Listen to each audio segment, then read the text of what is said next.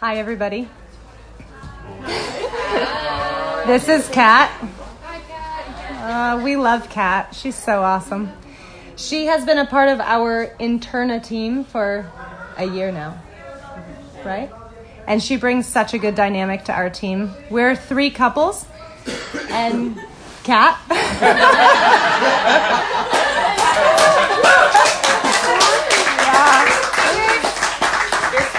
supposed to like encourage.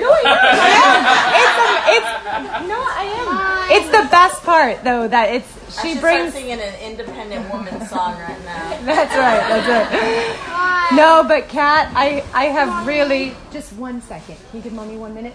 Yeah. I have really really gotten to know Kat and and have enjoyed seeing her deep heart. I love how she thinks. I love how she loves God and how she expresses the things that God has taught her. So we are very very honored and privileged to have to have a glimpse of your heart today. And you are going to talk about satisfaction, contentment. Yeah? Yeah. Satisfaction. Um, this is not a very good introduction, and I'm sorry. Perfect. Troy's going to fire me right now. Britney Spears was like the best. Uh, I'm waiting.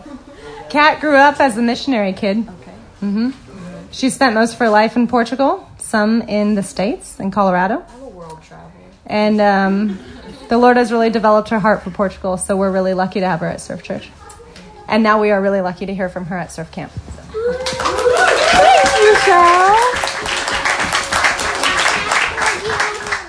Michelle's like the coolest mom ever and wife, and she's mom goals. Uh, your mom goals, right? We all look at you and like, I want to be Michelle.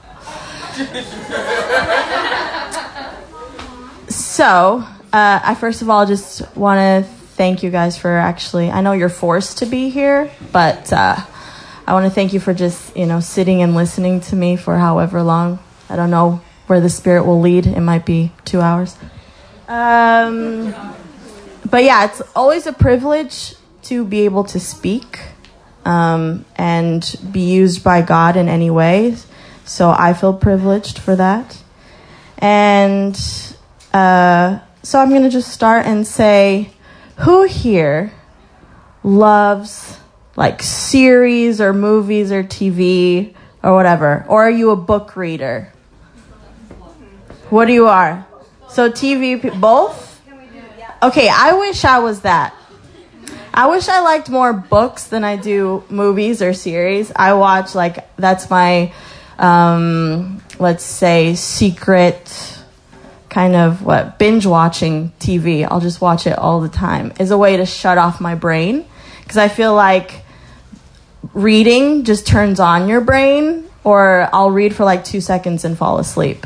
So it's quite like embarrassing the amount of books that I actually read for joy or like for enjoyment purposes, but never fear, I did read this whole book.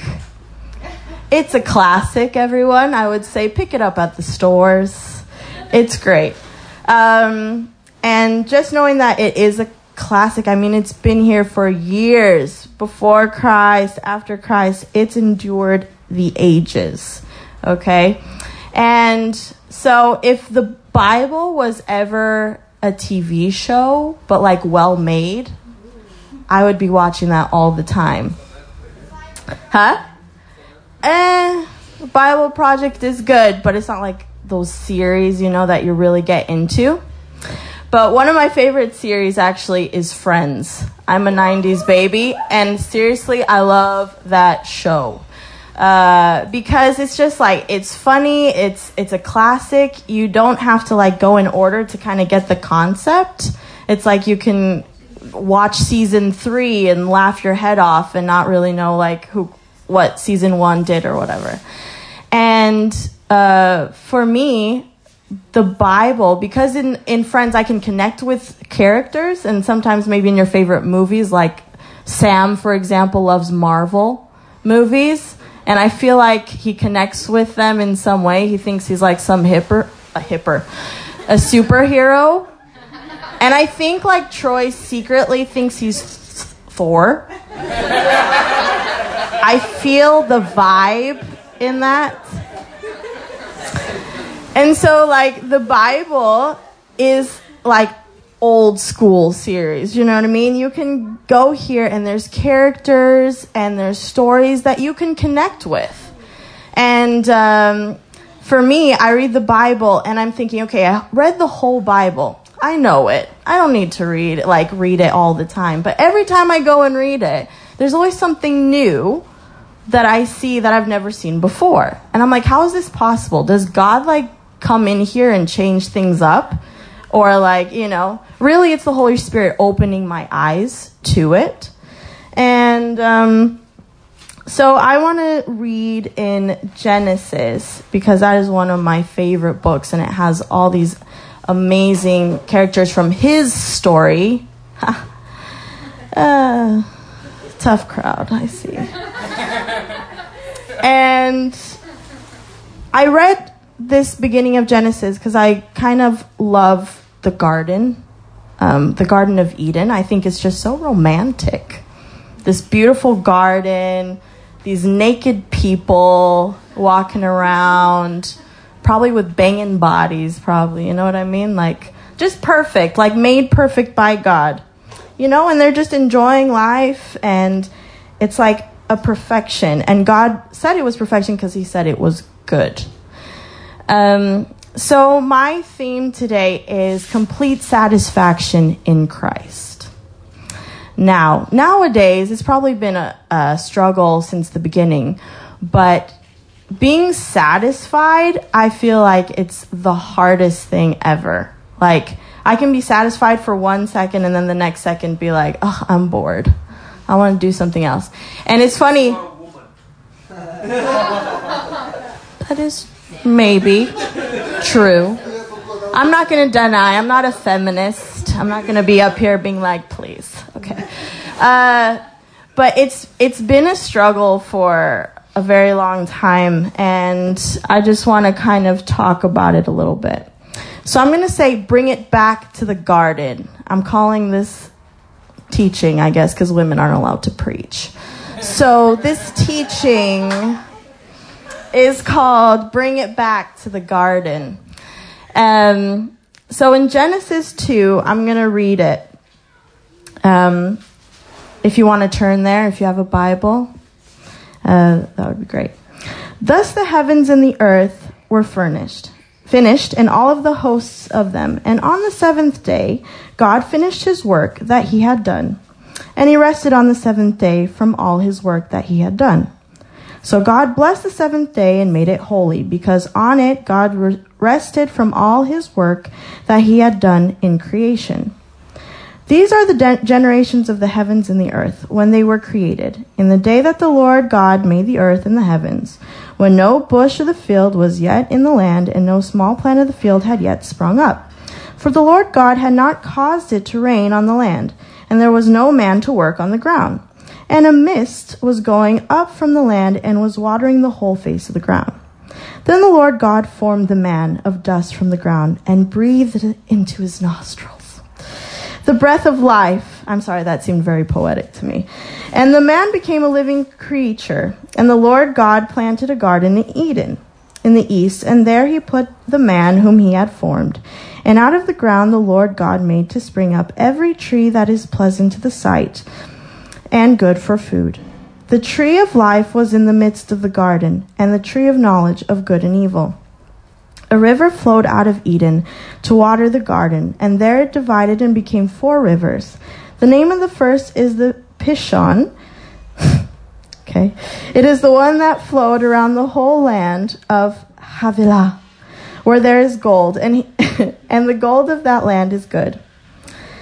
Uh, Bdellium and onyx stone are there. Sorry if that's totally wrong. I butchered those names. The name of the second river is the Gihon. It is the one that flowed around the whole land of Cush.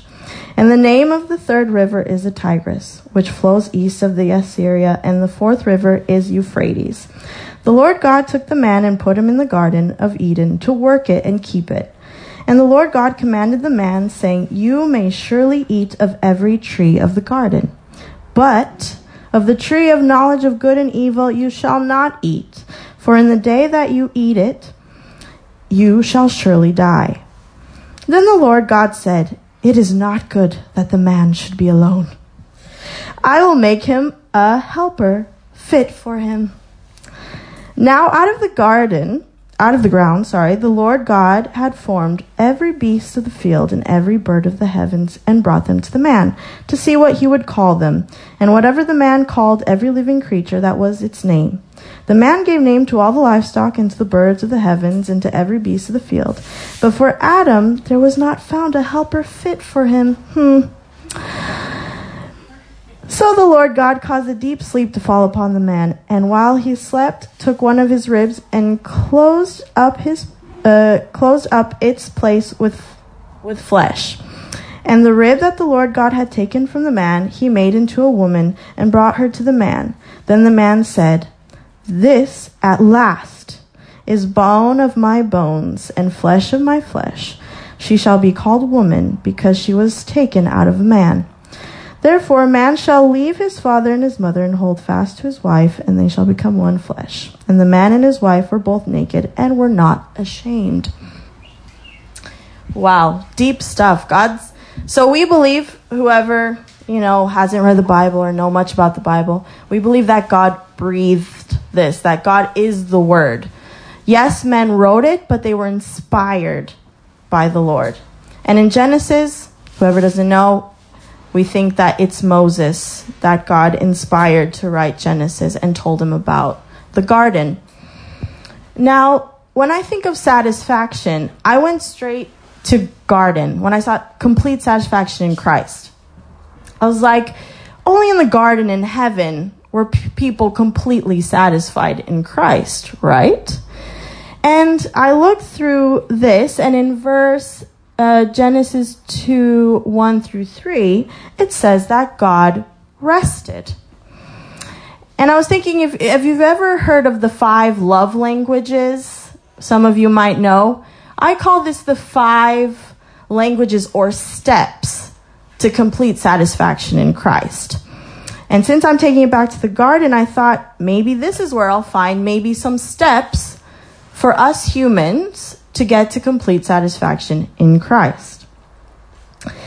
And it says that God rested. Now, I'm pro sleep. I love rest. I should have a shirt that says stay calm and rest. Because I, if you see in this morning, like you won't see me early in the morning. I'll wake up about like 9, 9.30, have breakfast. I'm a pretty chill person. So this one I like, resting. I love how God wants us to rest.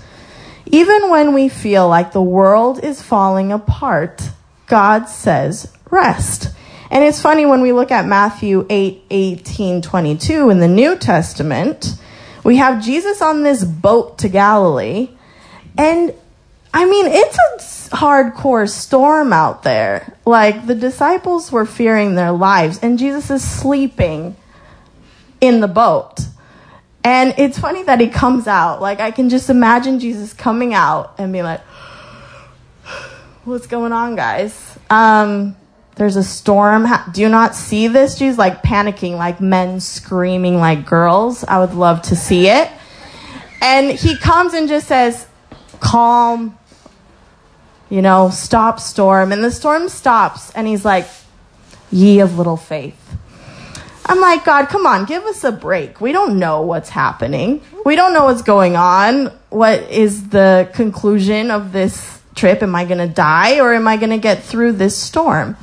And in our lives, that's sometimes a problem for us because when we're not completely satisfied, we worry a lot. We panic about things that we cannot control. Because guess what? We want to be self sufficient. We want to be people who control everything. That's in our nature. But it's not in God's nature. God doesn't want you to control everything because He doesn't want all that burden on your shoulders. Like, I'm telling you, like, if I'm working and someone says, Hey, Catherine, can I help you? I'm like, Thank you. You know, because it's like, I rather share my burden with somebody. Do you know what I mean? Than carry the whole weight of the world on my shoulders. Heck no. So for me, like rest is amazing. And I love that relationship between rest and God because I really am that person that when I stress out about something, it's like God gives me a narcotic. Like, is a narcotic something that makes you go to sleep? Yes? No? Drugs. Okay. He like, when I'm stressed, you'll see me in bed sleeping because I really say, God, you know what? I can't do anything about this. So I'm going to leave it on you because you promised me in your word that if I give you my stresses, my anxieties, that you'll take care of it. And in Matthew, just to prove my point a little bit further, in Matthew 11, 28, 30, Jesus says, Come to me, all you who are weary and carry heavy burdens, and I will give you rest. Take my yoke upon you. Let me teach you, because I am humble and gentle at heart, and you will find rest for your souls. For my yoke is easy to bear, and the burden I give you is light. God wants to relieve you of that stress. He doesn't want you to carry anything because He's a good father. No father wants his children to be stressed or anxious or scared. They want to take that burden away from him. Now, um, we need to have faith in God's promises. When God says he'll take care of us, we need to have faith in his promises. In Jeremiah, he's talking to his people because his people were taken into captivity um, by the Babylonians, um, by King Nebuchadnezzar. And they were freaking out because they were being enslaved, right? And he says, No, but don't worry because I have a, a future of hope for you. I, I know what I'm doing. And this might seem crazy now, but in the future, I tell you, I will save you from this situation, which later he did via Esther, who was this queen that just by speaking to her, her husband, who was the king, was able to free her people and save her people from that captivity. So we need to be just patient and know that He is taking care of us. But also, God knows the desires of our hearts. I mean, we're dissatisfied because sometimes we don't have what we want. We want things, but we can't get them and we get frustrated and dissatisfied in that. God knows the desires of each of your hearts. He listens to your prayers. But you have to understand that he knows more than you do. He it's like a little child. A little child like puts her hand in um um socket or what is it called? Socket. And um, they can get electrocuted or put their hand on fire. They can get burned. And Jesus being or God being our father, he knows things that we don't know and we need to trust him in that. And when we do ask him stuff, he listens, but he also will sometimes say no because it's not right for you. And he knows it's not right for you, so chill out, rest, know that he is good and he'll take care of you. Sometimes he'll tell you to wait because your request is right, your heart is in the right place but the timing's wrong. So don't try to rush the timing. Rest. Let Him do it, and He will give you the desires of your heart. He promises that. And if it's the right timing and the right request, He'll do it right away for you. And you're like, my goodness, God, thank you. This is what I needed right now. You know it, and we get so happy about that. So I just want you to know just rest and know that your heart needs to be right. When you're asking God for things, make sure your heart isn't a heart of pride or a heart that wants to maybe bring someone down or bring you up into glory. Make sure your heart is right because if your heart isn't right, then that request isn't right. So that brings me off. Okay, so rest. Now, that doesn't mean be lazy or idle. Okay. Oh, Kali, I, thought, I think you. I'm funny. Okay. so in verse uh, 15 here, it says, we're still in Genesis, the Lord God took the man and put him in the Garden of Eden, Eden to work it and keep it. We need to work to be completely satisfied. I don't know who here like doesn't go crazy when they have nothing to do. I know I when I have nothing to do, my mind is open to like the enemy starting to work and tell me things like oh, what are you doing? You're a lazy bum. You're not making any money. You're, you're useless. What are you doing here? Work is important. God created the garden and, ma- and gave Adam something to do. And I'm telling you, it wasn't stressful. I don't think. I think Adam really liked keeping the land and cultivating it and giving the animals names and all that. It was something he enjoyed. I know for me, I love ministry. It's something that I enjoy to do. I love talking to people. I don't get tired of it. Um, and it's, it's a job that is rewarding. And, uh, let's see. In, in Proverbs, it says, look at the ant. The ant works without even having a boss, someone to tell it what to do. It just naturally works. And to keep, you know, eat to get its food, um, and it doesn't complain. It's totally satisfied in make in getting its food, and that's all it does for the rest of its life until someone steps on it.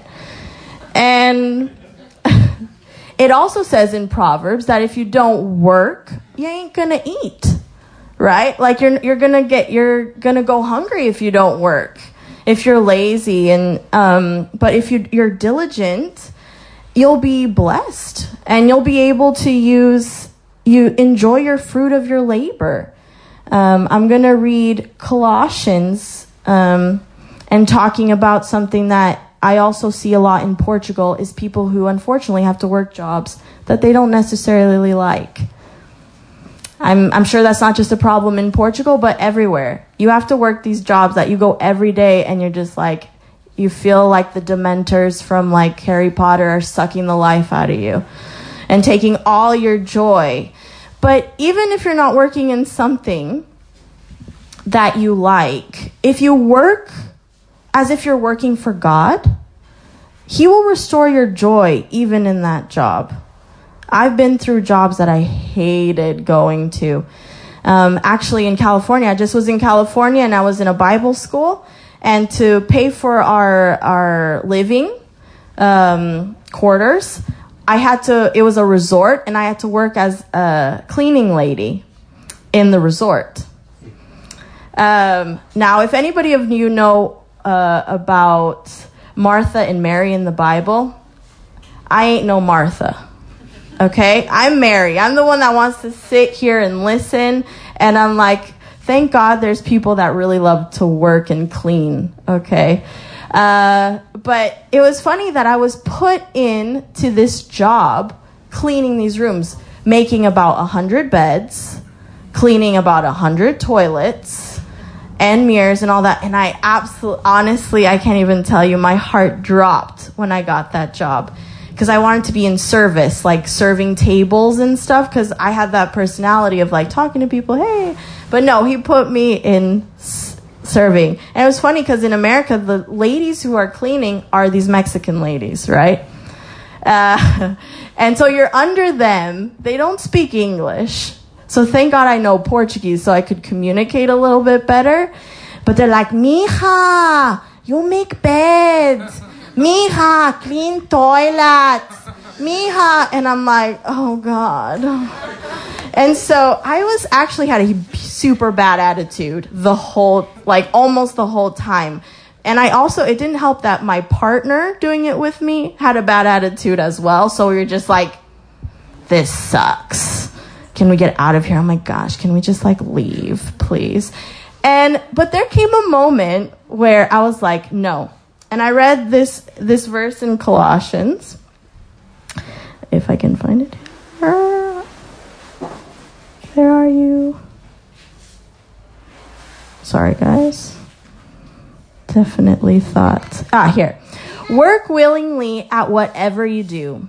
As though you were working for the Lord rather than for people. Remember that the Lord will give you an inheritance as your reward, and that the master you are serving is Christ. So, you might have a boss, but your top master is God. Okay? Make sure you understand that. And he's going to take good care of you. So I read this verse and I felt kind of like, oh, sorry, God, you know. I'm like, okay, I'll be better. And there was a day that my my uh, partner was starting to talk like that. I was like, no, not today, Satan. We're doing these beds, we're cleaning these toilets. And it was funny because the Mexican ladies were like looking into me, like looking into my room and stuff. And I started asking them questions about what else did you, would you want me to do? Can I help you with anything? And they start, after the day, they're like, Mija, you did a good job. I like you. My eye is on you. And I was like, thank you. But the next thing, what I found out was those Mexican ladies put you doing toilets and beds because that's the worst job, but they give it to the people who have a bad attitude. So when I started having a good attitude, I started doing great jobs. They're like, Mija, you come with me. And I was like, uh, doing, I was like putting trash cans in the rooms or like tissues in the bathroom or cleaning the mirrors and I could listen to my music and I was like telling all the people that with a bad attitude stop having a bad attitude. They will make you have, have better jobs. Like just stop being a bad attitude. So that was funny to just see God working in me in that state um, of mind. And also in Ecclesiastes, which is Dennis's favorite book, he always quotes it, is written by a man named Solomon. Solomon is the son of David, which is this famous, very famous, well known king in the Bible. Now, Solomon was a man who had everything a man could want. Yes, where's Billabong? He had a lot of women. He had a lot of jokes. Uh, and he had riches and he had fame and all that. And then he re- he writes this book saying how he enjoyed his life and he had everything, but in the end he concluded that nothing mattered that only God mattered. Imagine going through all that and just being like, God matters, right, Sora? Mm-hmm. Uh huh. And he says here in Ecclesiastes So I conclude there's nothing better than to be happy and enjoy our, ourselves as long as we can. And people should eat and drink and enjoy the fruit of their labor, for these are gifts from God. So when we work, we receive money or whatever, and we're able to use that. And it, it's a good feeling. I like receiving money and going shopping or going on a. I rather spend money on traveling than shopping. So I, I like to do that. And work kind of makes you satisfied. There's a good satisfaction in working and coming home and feeling that good tired. So then you can rest. Rest. Work now, with work comes enjoying life, because guess what? You got the kaching kaching to enjoy the life.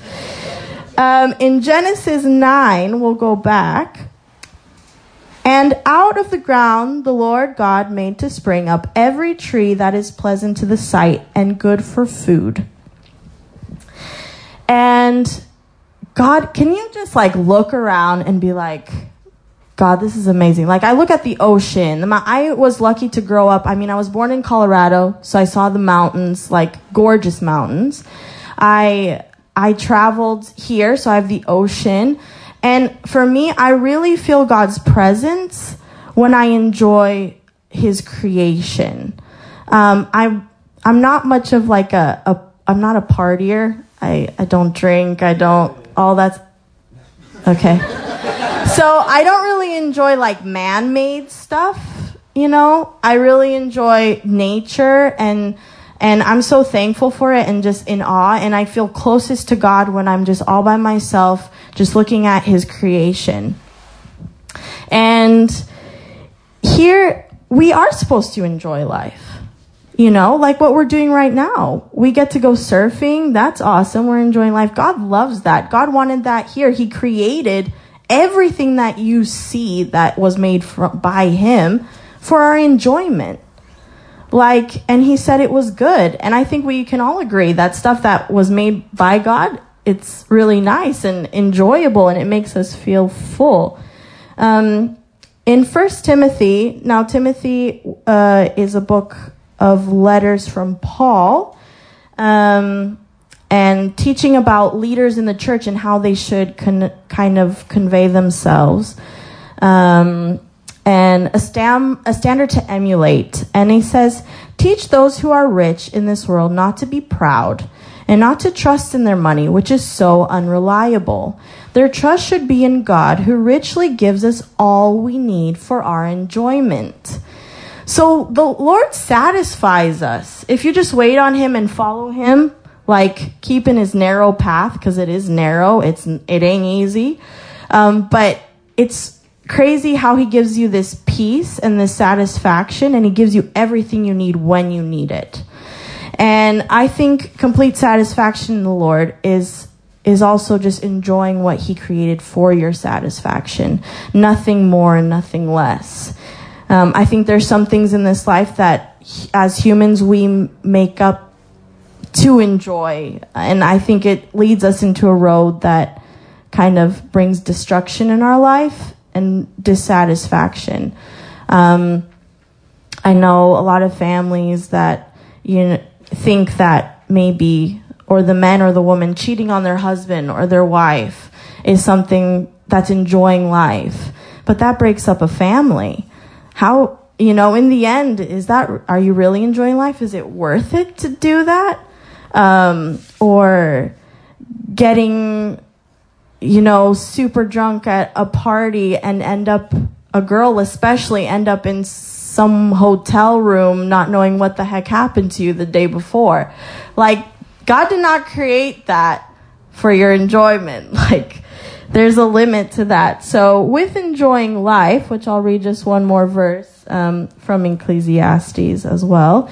Young people, it's wonderful to be young. Enjoy every minute of it. Do everything you want to do, take it all in, but remember that you must give an account to God for everything you do.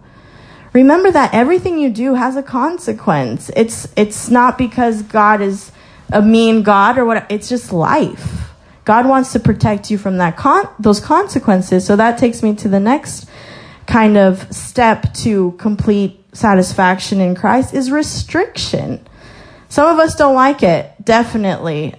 I know when my parents would tell me not to do something, I'd be like, no. You know, like, I want to do what I want to do. And that's our life now. Like, I feel like the millennials are all about, I want to do what I want to do, and no one can tell me what to do, or you're disrespecting me, bruh. And we need to respect the restrictions, learn to say no to things. Um, he's trying to protect us, not to control us, like I said. And God created choice. He is a God of self determination. Self determination is just you have the power to make choices. That's what's so wonderful about God. God isn't forcing me to follow him. You know, like I follow him because I want to and I see he is good and I read his word and I know that is good. And it's helped me and transformed me. And guess what? People, you know, hang around when they think something's cool, but they stay when they see that something is changing, transforming their lives. And I stay as a Christian and a firm Christian because I know that this, the Word of God and God, complete satisfaction in Him has completely transformed me as a person and has made me a person that, you know, I'm like, okay, you know, thanks God for, for teaching me how to live this life. Because if it wasn't for you, I wouldn't know what to do. Um, and it was, when I think about this, and we'll go and read Genesis 16, 17, which says, And the Lord God commanded the man, saying, You may surely eat of every tree. Okay? So you can do what, you know, you can eat of all these trees in the garden, but of the tree of knowledge of good and evil you shall not eat. There was one tree that he said you couldn't eat from, one tree. And for in the day that you eat of it, you shall surely die. Okay, so Adam and Eve were like, okay, I'm not going to eat of that. You know, I don't want to die or anything.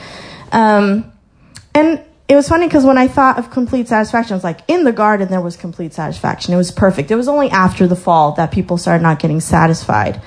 But actually, no. I started reading a little bit more and, and studying the Bible a little bit more, and I remembered about Lucifer, aka Satan, your enemy. And uh, Lucifer, Satan, was actually an angel for any of you who don't know. He was an angel of God, and one of the, you know, he was the highest angel. He worked alongside of God. And he had everything. Like he had power. He he was provided for in every way. And his name, um, even though it reminds me of the cat from Cinderella, but Luce, I love that cat. It's freaky, but I love it. Lucy, Luce means light, and Fer means bearing.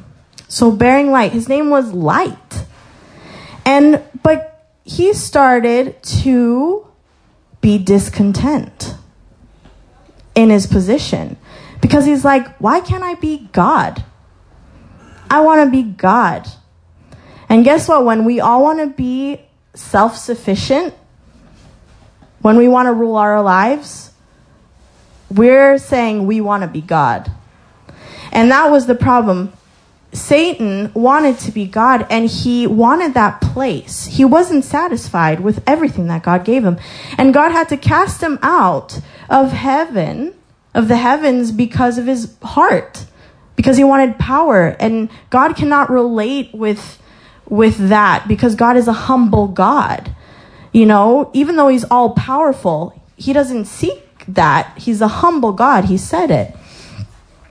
And so Satan was cast out of heaven. And you know what? I kind of, the Lord revealed to me, was like, Satan wants to bring me down the same way he was brought down and separated from God. He wants me to become discontent first with what I have, with what God gave me, then get tempted by him, then fall into sin, and then feel ashamed for what I've done and feel separated from God like He is. He's bitter because of it, and He wants us to have the same feeling He's felt as well. Um, so, when in Genesis, when He speaks, He actually speaks to to Eve and wants to bring her down. So Eve felt dissatisfaction because Satan wa- went and used scriptures because Satan knows all this by heart. He knows it by heart and can twist it like the world. He uses the world to twist it as well. Saying, "Oh, why are you listen- why are you reading that Bible? That Bible's ancient history. Jesus isn't real." Stuff like that. And and he speaks to Eve and said, "Did God actually say you shall not eat of any tree in the garden?" And the woman said to the serpent, we may eat of the fruit of the trees in the garden, but God said, You shall not eat of the fruit of the tree that is in the midst of the garden, neither shall you touch it, lest you die. And the serpent said to the woman, You will not surely die, for God knows that when you eat of it, um, when you eat of it, sorry, your eyes will be open and you'll be like God, knowing good and evil. Once again, Satan wanted to tempt her to want to be God and know what God knows. So she became dissatisfied. Probably a feeling she didn't feel before. But Satan gave her that dissatisfaction. So what happened? Satan brought her down. She was dissatisfied, got tempted, fell into sin, became ashamed that she was naked. She brought the man down. We bring everybody down. It's the ripple effect. Because it's like we don't want to go down alone, right? sometimes when we're going down, I'm bringing you with me. You know, you're going to drown with me. And there's a difference here because Eve, in this, I mean, we now walk in the Spirit. When Jesus died on the cross, he restored our relationship with Christ after the fall. And now he brought this, when he went to heaven, he let us have the Spirit. And the Spirit is with us always. And so we learn to walk in the Spirit. Now, Eve fell. Yeah. And she fell ashamed, like we do when we we fall and we see, wow, God, like I'm ashamed that I did that. But I want to make something clear God loves you, He hates sin. Okay? So when you sin, don't be me, me, you know. Know that He hates sin. He loves you. You know, He hates that sin is hurting you. He made restrictions so that you wouldn't be hurt. He doesn't like to see His sons or daughters hurting ever. Okay? So, um, but then we have Jesus in in Matthew 4 111 who went into the into the desert and fasted for 40 days and 40 nights. My gosh, must he be hangry. And it's great to know that Jesus went through the same things we did. Same temptation. So when you're going through tough times, some people go through more tough times than others. But when we go through tough times, know that Jesus went through it and probably worse. I mean, he died on a cross. Uh, that's pretty bad. But he went through every temptation. And once again, Satan came, tempted him with scriptures, trying to make him dissatisfied and, and forget the promises that God made. And when Jesus did the right choice. He was like, Not today, Satan. Okay? The Bible, Satan wanted him to jump off this cliff because in um, Deuteronomy it said that the angels would, would save him. Um, but then he says, Ah, that is true, but uh, you must not test the Lord your God as you did when you complained at Massah. You must diligently obey the commands of the Lord your God, all the laws and decrees he has given you. Do what is right and good in the Lord's sight, so all will go well for you. Okay? Then you will enter the and occupy the good land that the Lord swore to give your ancestors. You will drive out all the enemies like in the land. He's talking to his people, but we are his people now. Just as the Lord said you would. In this future, your children will ask you, What is the meaning of these laws, decrees, and regulations that the Lord our God hath commanded us to obey? So he, uh, once again, just restrictions helps you from getting hurt and helps you be able to be satisfied, enjoy life, be able to work with a happy heart, and rest. I know you guys are all falling asleep. Oh no. Uh, also, lastly, just know that walking in the Spirit, it's an everyday choice. It's not something that comes naturally. You have to choose not to do things. You need to uh, see if, or pray and see if God, if that's what He wants you to do. And there's some things that are obvious and that you know that you probably shouldn't be doing. But I would say, you know, walking with the Spirit is a choice that you have to make every day. But it's something that is good. Even if you hate someone, love on them. Even if work is hard, work harder. You know? Like, if you feel someone's disrespecting him, please don't slap him in the face. You know, kill him with kindness. Say, dude, I love you. And then they'll slap you in the face. I'm sorry for that. And then, uh, relationship, lastly. Relationship. My goodness, um, how good it is that we can have a relationship with God and with other people. I always see those movies where like everyone dies except one person. Like what was that movie called? Where they're like in space and he wakes up from sleep. Divergent? No. Passenger with like Jennifer what Lawrence. Oh my gosh, I had like an, I was watching that movie and I was like sweating. I was like I would hate to be in the world by myself. Like that would suck so bad. And relationship is important. Eh, if we see in Genesis 18, it says, Then the Lord God said, It is not good that the man should be alone. I will make him a helper fit for him. God, wow, God could have left Adam just there, not even knowing about people or even if people existed, but he created something so beautiful for him to be a helper and to, you know, go through life with him, even though he was walking in the garden with Jesus. It, it's good to have this relationship and that relationship. You know, we're brothers and sisters in Christ. We can help each other out. We can talk with each other and grow with each other. Um, like in Matthew 22, 36, 40, you know, they ask the Lord, like, what is the greatest commandment? And he says, love one another and love the Lord your God. Like, that's the greatest commandment. That's what he wants you to do. And it brings such satisfaction when you create a relationship with God, build it with God, build it with other people. Um, and one thing about the people, you know, Adam and Eve, what happened, they were satisfied. But once they turned their eyes away from God and reverted it to themselves, that's when they became dissatisfied. Because the Lord said, you know, be holy, for I am holy. How can we be holy? All the all the Israelites wanted to be uh, like able to be in the presence of God. Give us rules, give us kings, whatever, and God would give it to them. But just to prove to them that they could not, they would fail. That what was important was their relationship with Him. And he wanted to make it easy, but they wanted to make it hard for themselves. And I tell you, we try to make it hard for ourselves. Instead of just trusting in God, we try to, you know, do stuff that just complicates our lives. And so we just need to keep our eyes off ourselves, serve others, serve God, and there will be this satisfaction that we cannot explain. In 1 Timothy 6, seven, uh, 6 to 7 says, But godliness with with um, sorry contentment is great gain. It's great gain for you to be content with god. Um, and yeah just look to god and not yourself and i can tell you that a lot of problems would probably disappear because of that. So this is a complete checklist. So first one is rest. Rest in the lord your god okay the next one is, does anyone know? Work. Work.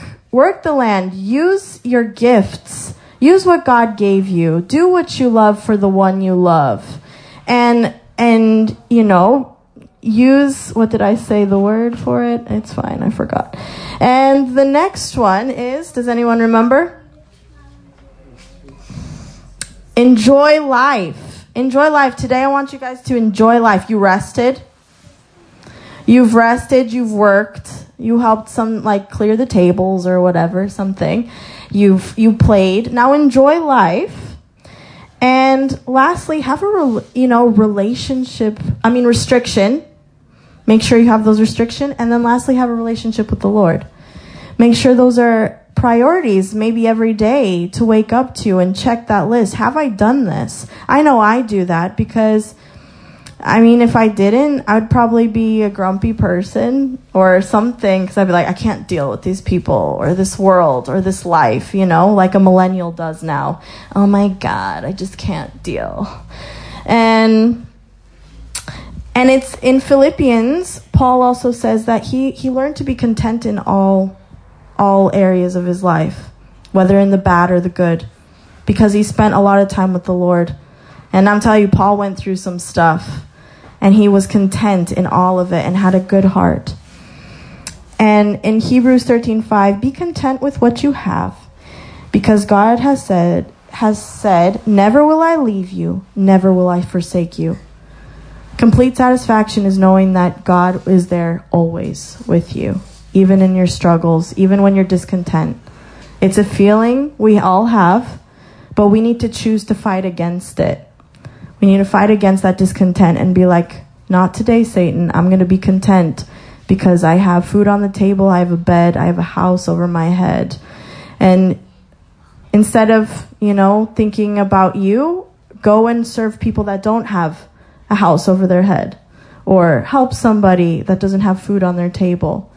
I'm telling you, it's a feeling that uh, being able to help people is is amazing. I know for me, I could be in America right now.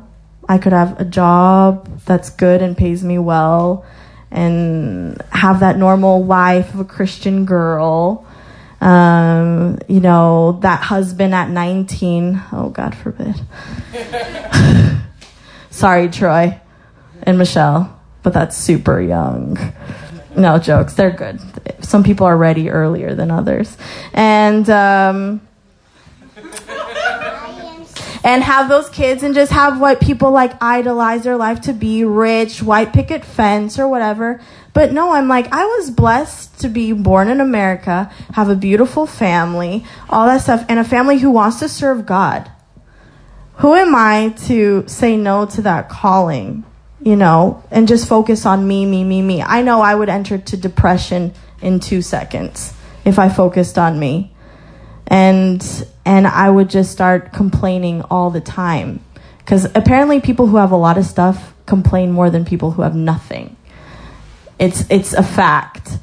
Oh, I wish I had a bigger house when they have already a mansion. Do you know what I mean?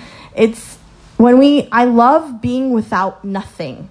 I love it. I love having like a simple home or simple just simplicity of life because I feel more content with it and just less depressed, I guess.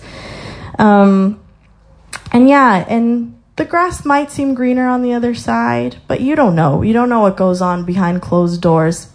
People that you think have a perfect life probably don't have a perfect life. That's pretty, I can make that a fact too. You know, water, let God water your grass on your side. You water it. Make sure that it's, it's bearing fruit. Okay? Bear fruit for the Lord. And I just want to leave you with that and just pray. Dear Lord, thank you just so much for this time. Thank you for these patient people.